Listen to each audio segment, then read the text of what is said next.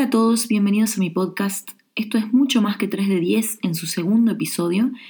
Y antes que nada quiero agradecer a los que a los que me dieron su devolución del primer episodio, que me mandaron mensajes o me comentaron que les sirvió, lo que podía mejorar, lo que les gustó, lo que no les gustó. Así que gracias por esos comentarios porque me sirve muchísimo.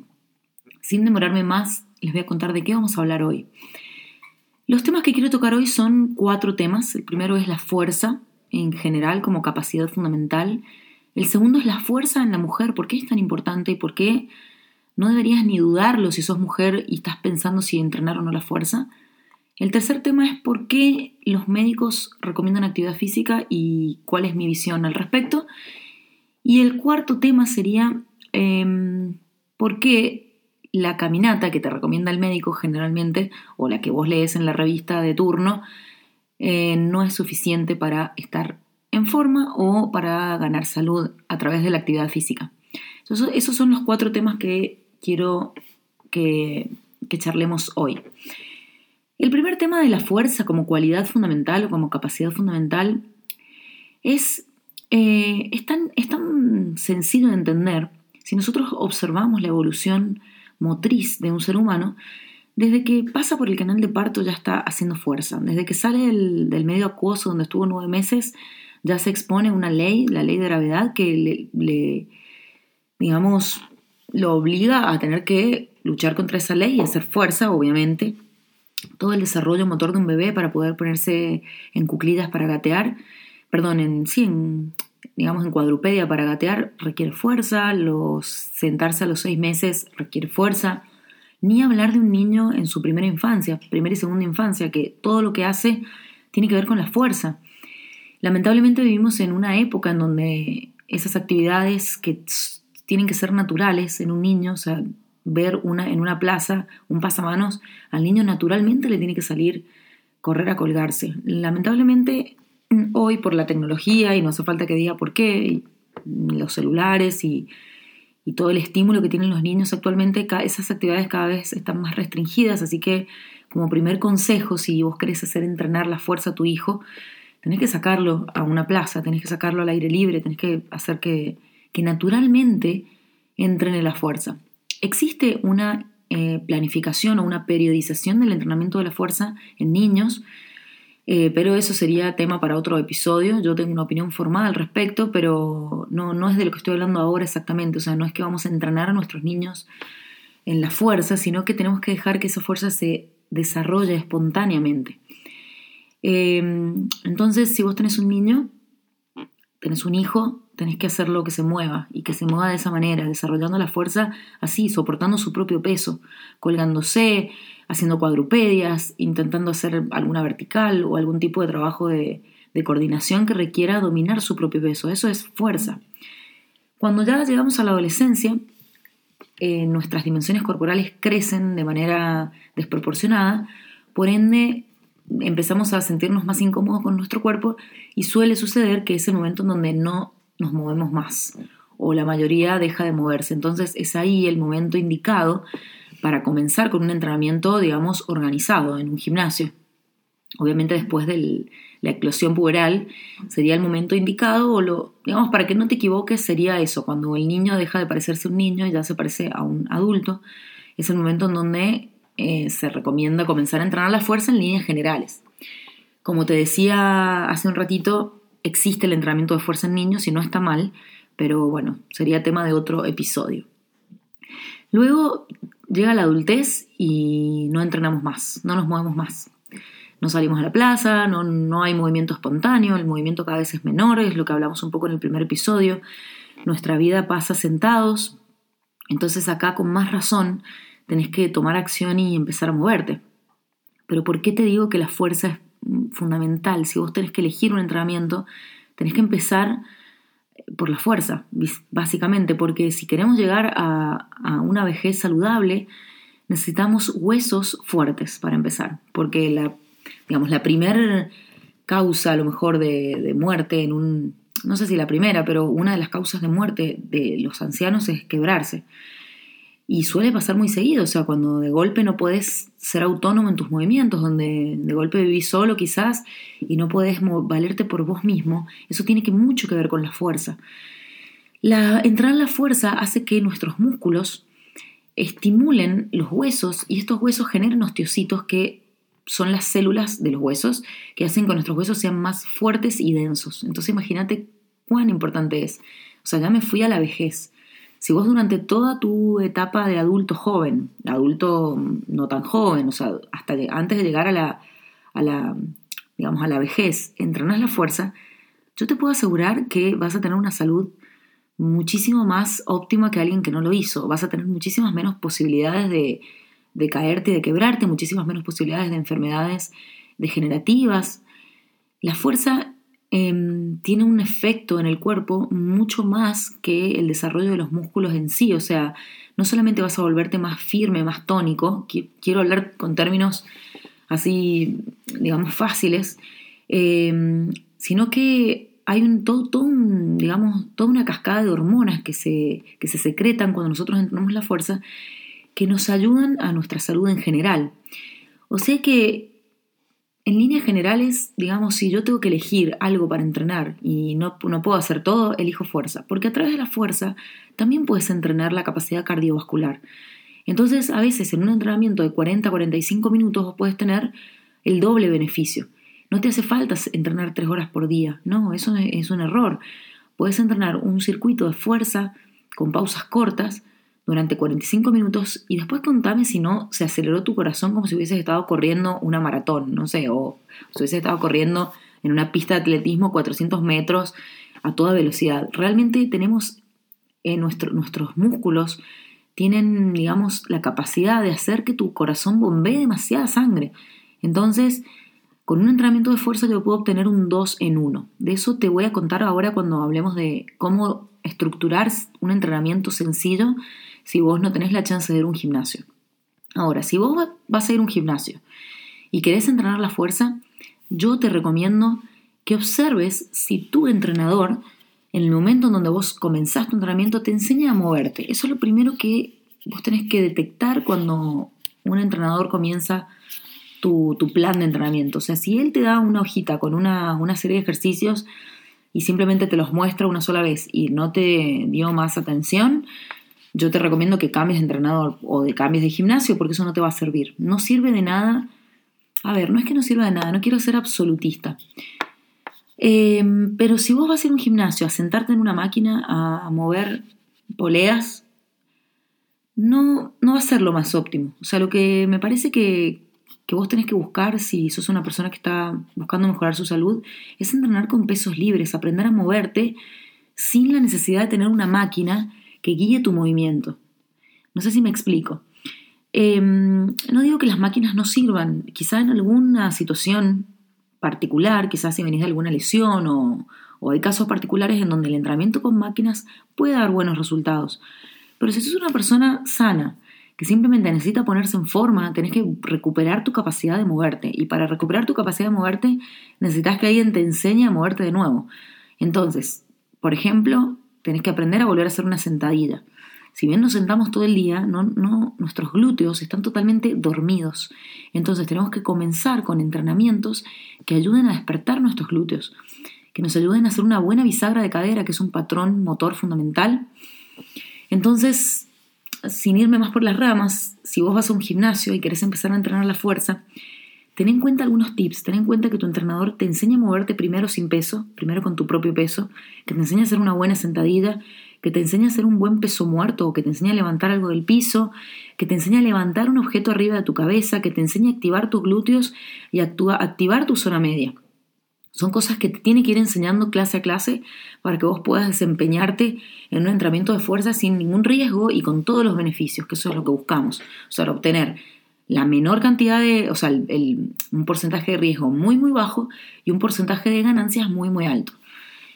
Luego de que te enseñó a moverte, tenés, tenés que empezar a usar elementos para moverte, barras, discos, kettlebells, pelotas, todo lo que puedas usar que te sirva para generar una sobrecarga en tus ejercicios, o sea, hacer un ejercicio con un poco más de peso de lo que sería tu peso corporal. Si te sientan en una máquina a lo mejor las primeras dos semanas, bueno, puedo entender que quizás es una adaptación, pero si tu entrenamiento siempre estás, o sea, no cambia de estar sentado en una máquina haciendo una camilla de cuádriceps, estar sentado en una máquina haciendo pec deck, estar sentado en una máquina haciendo, o metido en una máquina haciendo una sentadilla eh, Smith, que es una sentadilla guiada, no es la manera en la que yo elegiría un entrenamiento. Así que em, si, estás escuchando mis consejos, yo te digo que busques un lugar donde, te enseñen a moverte libremente, donde vos tengas autonomía de movimiento y puedas entrenar con total libertad de movimiento, con elementos, con peso, con una buena técnica, y eso te va a dar muchísimos beneficios. ¿Por qué es mucho más útil, en mi opinión, trabajar? A ver, no lo digo yo, o sea, es una corriente, ¿no? De entrenamiento. ¿Por qué es más útil trabajar con pesos libres y no con máquinas? Porque vos para poder hacer una sentadilla con una barra en tu espalda, no solamente tenés que activar las piernas, sino que tenés que activar todo tu cuerpo para poder sostener el torso, por ejemplo, alineado. Entonces, ese sería uno de los motivos. Luego, ¿por qué es importante la fuerza en la mujer? el entrenamiento de la fuerza en la mujer es fundamental por algo que te mencioné recién, que es generar osteocitos, o sea, generar masa ósea. Las mujeres tendemos, con, digamos, tendemos a la, osteoporosis, entonces el entrenamiento de fuerza es un excelente preventivo, así como para irme lejos primero. Y después, si, si tu objetivo es mejorar tu composición corporal, o sea, tener menos grasa y tener más músculo, lo vas a lograr con pesas, no lo vas a lograr corriendo, ni caminando, ni haciendo zumba, lo vas a lograr con pesas.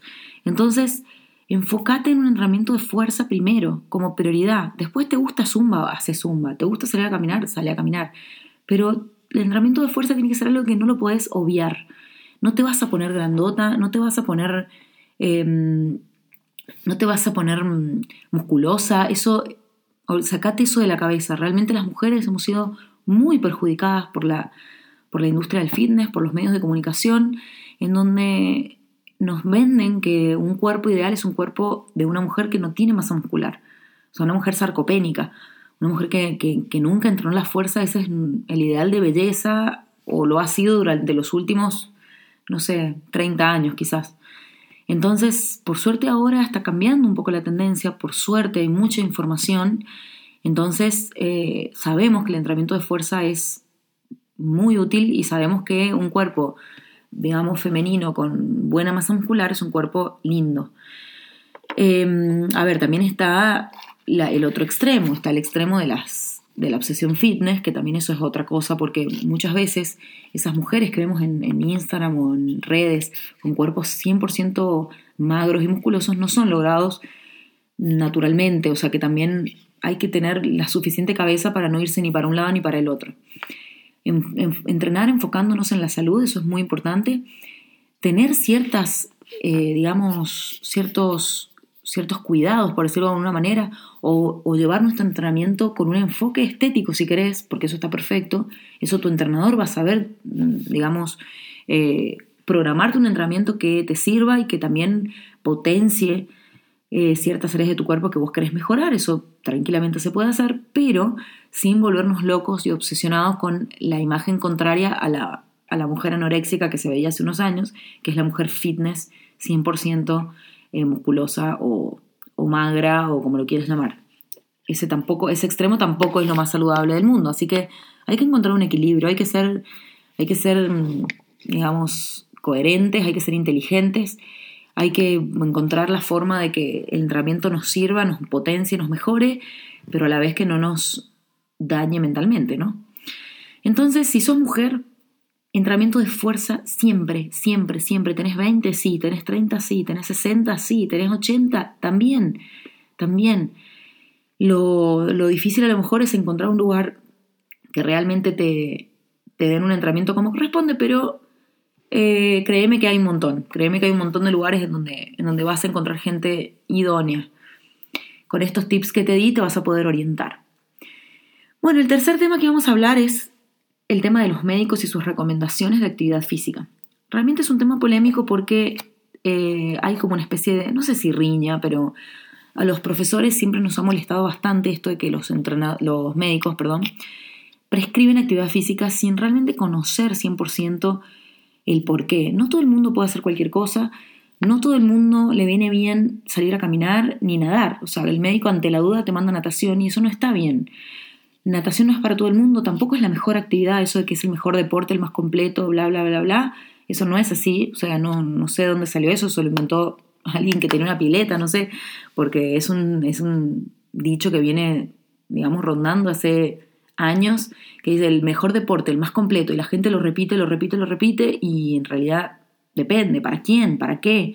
O sea, todo depende, depende del contexto, no vamos a decir que es, que es yendo a nadar toda la vida vamos a tener la mejor salud, porque no. Em, es una actividad física, no la vamos a defenestrar, pero no es lo único que se puede hacer. Entonces, ¿cuál es mi reflexión al respecto? Los médicos no tienen un conocimiento de la actividad física profundo. Realmente no sé si en la carrera de nutrición tienen una materia entera, perdón, en la carrera de medicina, las nutricionistas son tema de otro, de otro podcast. Em, no sé si los médicos tienen una, materia entera con respecto, o sea, referida a la actividad física. Creería que no. Em, entonces, por suerte, actualmente yo me he encontrado con la grata sorpresa de que muchos médicos se han comunicado conmigo con respecto a un alumno mío y paciente de él. Entonces hemos, nos hemos puesto de acuerdo en cómo llevar adelante un entrenamiento tenga la patología que tenga, ya sea que tenga una lesión y sea un traumatólogo, o ya sea que, sea una persona que tiene azúcar en sangre o es diabética y necesita un entrenamiento especial, o una embarazada, por ejemplo. A veces tengo mucho contacto con los ginecólogos con respecto al entrenamiento y las embarazadas, cosa que me parece fantástico. Poder trabajar interdisciplinariamente es muy enriquecedor, pero no pasa en la mayoría de los médicos y no los culpo a los médicos solamente, sino que Acá hay un problema que tiene tres partes. La primera parte es el médico que cree que tiene la autoridad para recetar actividad física o prescribir actividad física. El segundo culpable es el paciente o el alumno en nuestro caso, que le cree más al médico que al entrenador. Y el tercer culpable, que creo que es el mayor culpable, somos los mismos entrenadores que hemos dado lugar a que esto suceda por eh, no especializarnos lo suficiente y no estudiar lo suficiente. Sinceramente, cuando un médico, un alumno mío me cuenta que su médico lo mandó a caminar, esa fue la actividad física que le prescribió cuando podía haber dado algo un poquito mejor o más completo, a veces me pongo a pensar que el médico quizás no quiere arriesgarse a mandar a hacer un entrenamiento de fuerza a su, a su, a su paciente de, no sé, 60, 70 años, porque no sabe a dónde va a ir y a, a dónde va a caer. Lamentablemente en nuestra área los entrenadores dejan mucho que desear en un montón de lugares. Hay un montón de lugares con gente muy capacitada y hay un montón de lugares con gente que directamente no sabe nada. Nada, nada, nada. Simplemente da clases porque hizo alguna vez clases de algo y las da clases, pero no tiene un conocimiento ni de la anatomía, ni de la fisiología, ni de la biomecánica, ni de nada. Entonces, por ahí creo que viene, ese es el mayor problema. El médico no se arriesga a, recomendar. Entonces, eh, va al mal menor, natación o caminar. O sea, es lo que menos riesgo quizás, entre comillas, pueda llegar a tener. Pero bueno, para concluir un poco esto, ¿qué es lo que yo te recomiendo? Si vos, tu médico, te recomienda solamente caminar, no te quedes solo con eso. O sea, investigá, fíjate, hay muchísima información, habla con tu entrenador, habla, acércate a un gimnasio, preguntá. No te quedes solo con salir a caminar una hora por día porque no es suficiente, aunque vos creas que sí. Si vos salís a caminar una hora por día, los primeros capaz que mes y medio vas a tener ciertas adaptaciones en tu cuerpo y en tu organismo, y luego nuestro cuerpo, que es tan inteligente, que es una máquina de adaptarse, se va a adaptar a ese estímulo y luego va a ser lo mismo que nada, realmente. O sea, no, no quiero ser apocalíptica con este, con este mensaje, pero sinceramente eh, hay gente que puede armarte algo muy lindo, muy, muy completo, que lo puedes hacer vos en tu casa. Hay que invertir quizás a veces dinero, a veces tiempo, a veces tiempo de, investigar, de hacer una, un research, digamos, personal y ver qué puedo, qué puedo aprender para poder armar un entrenamiento coherente, pero no te quedes solamente con lo que te dice el médico, salir a caminar o hacer natación, porque hay un mundo de posibilidades. Y por último, yo quería contarte qué puedes hacer si vos, por ejemplo, vas a una plaza a caminar. Em, primero que nada, el error que veo más común de todas las personas que entrenan solas y quieren salir a caminar y moverse, cosa que celebro 100%. Yo no digo que todo el mundo tenga que tener el dinero para ir a un gimnasio, o quizás no le guste ir a un gimnasio, o quizás no tenga para, para pagarlo, o sea, y no por eso va a ser una excusa para no entrenar. Pero si vos lo que, lo que hacen siempre es voy a caminar una hora y después hago algo de entrenamiento de fuerza, eh, digamos, por, decir planchas o flexiones o sentadillas. Esto lo tenés que hacer al revés. Primero llega caminando a la plaza, usalo como una entrada en calor. Cuando llegas a la plaza, haz tu entrenamiento de fuerza que tiene que durar no menos de 20 minutos. Por ejemplo, puedes hacer flexiones de brazos, puedes hacer sentadillas sentándote en un banco de la plaza. Si hay esos aparatos que no me gustan mucho, voy a decir, pero, pero bueno, si están, usalos. Eh, usalos, usa ese, tipo de aparatos para hacer algún tipo de fuerza o de usar una cierta resistencia para entrenar. Hace circuitos de un ejercicio tras otro, eh, en donde el descanso de un ejercicio es el siguiente ejercicio. O sea, no es que descansas en cada ejercicio, sino que si estoy haciendo un ejercicio de brazos con alguna máquina o con flexiones o con lo que esté haciendo, el descanso del ejercicio de mis brazos será, por ejemplo, hacer sentadillas. Entonces estoy trabajando un grupo muscular contrario, mis piernas. Entonces vas haciendo, puedes estructurarlo por tiempo, por ejemplo, puedes hacer un minuto de, sentadillas o 45 segundos de sentadillas, después te vas a otro ejercicio, después te vas a otro ejercicio y así sumas unos 20 minutos tratando de ir intercalando grupos musculares. O sea, trabajas la parte superior de tu cuerpo, después haces una sentadilla, después volvés a la parte superior, a lo mejor con otro movimiento, después haces una plancha, un trabajo de zona media, y así vas trabajando un mini circuito durante unos 20 minutos. Estoy hablando de lo mínimo, pero es algo que puede, puede funcionarte muy bien. Y luego de eso, hace tu caminata.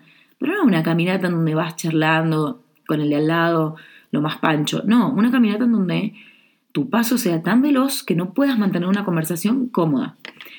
¿Por qué digo esto? Porque realmente necesitamos que el estímulo supere lo que nosotros, digamos, estamos adaptados a hacer todos los días. Eso es una actividad, eso es un, digamos, un estímulo adecuado de actividad física, algo que supere, que, que, te ponga a prueba, que te saque de esa zona de confort.